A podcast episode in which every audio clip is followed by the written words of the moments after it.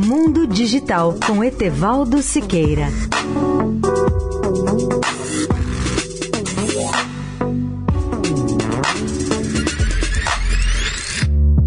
Olá, amigos da Eldorado. Há uma mini constelação de novos satélites no céu.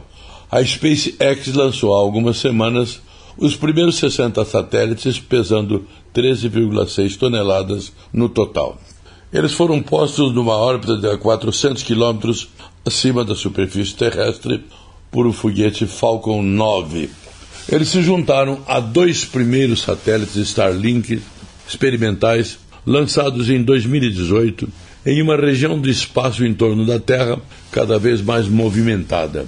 O objetivo do projeto deverá ser um novo sistema para o fornecimento de internet para 4 bilhões de usuários em todo o mundo, o que representa um mercado potencial imenso e um fluxo de receita considerável no futuro para a SpaceX. Os 500 satélites que estão agora em órbita baixa são, na realidade, apenas uma pequena parcela da Starlink, pois, quando completo, o sistema poderá alcançar o total de 12 mil satélites.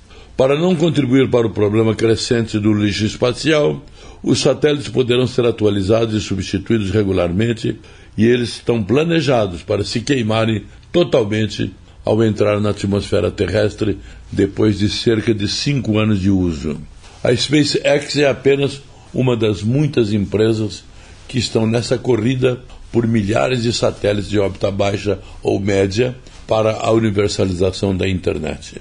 Falamos aqui recentemente do projeto O3B, que promete dar internet para os outros 3 bilhões de seres humanos hoje sem acesso à web. Etevaldo Siqueira, especial para a Rádio Eldorado. Mundo Digital com Etevaldo Siqueira.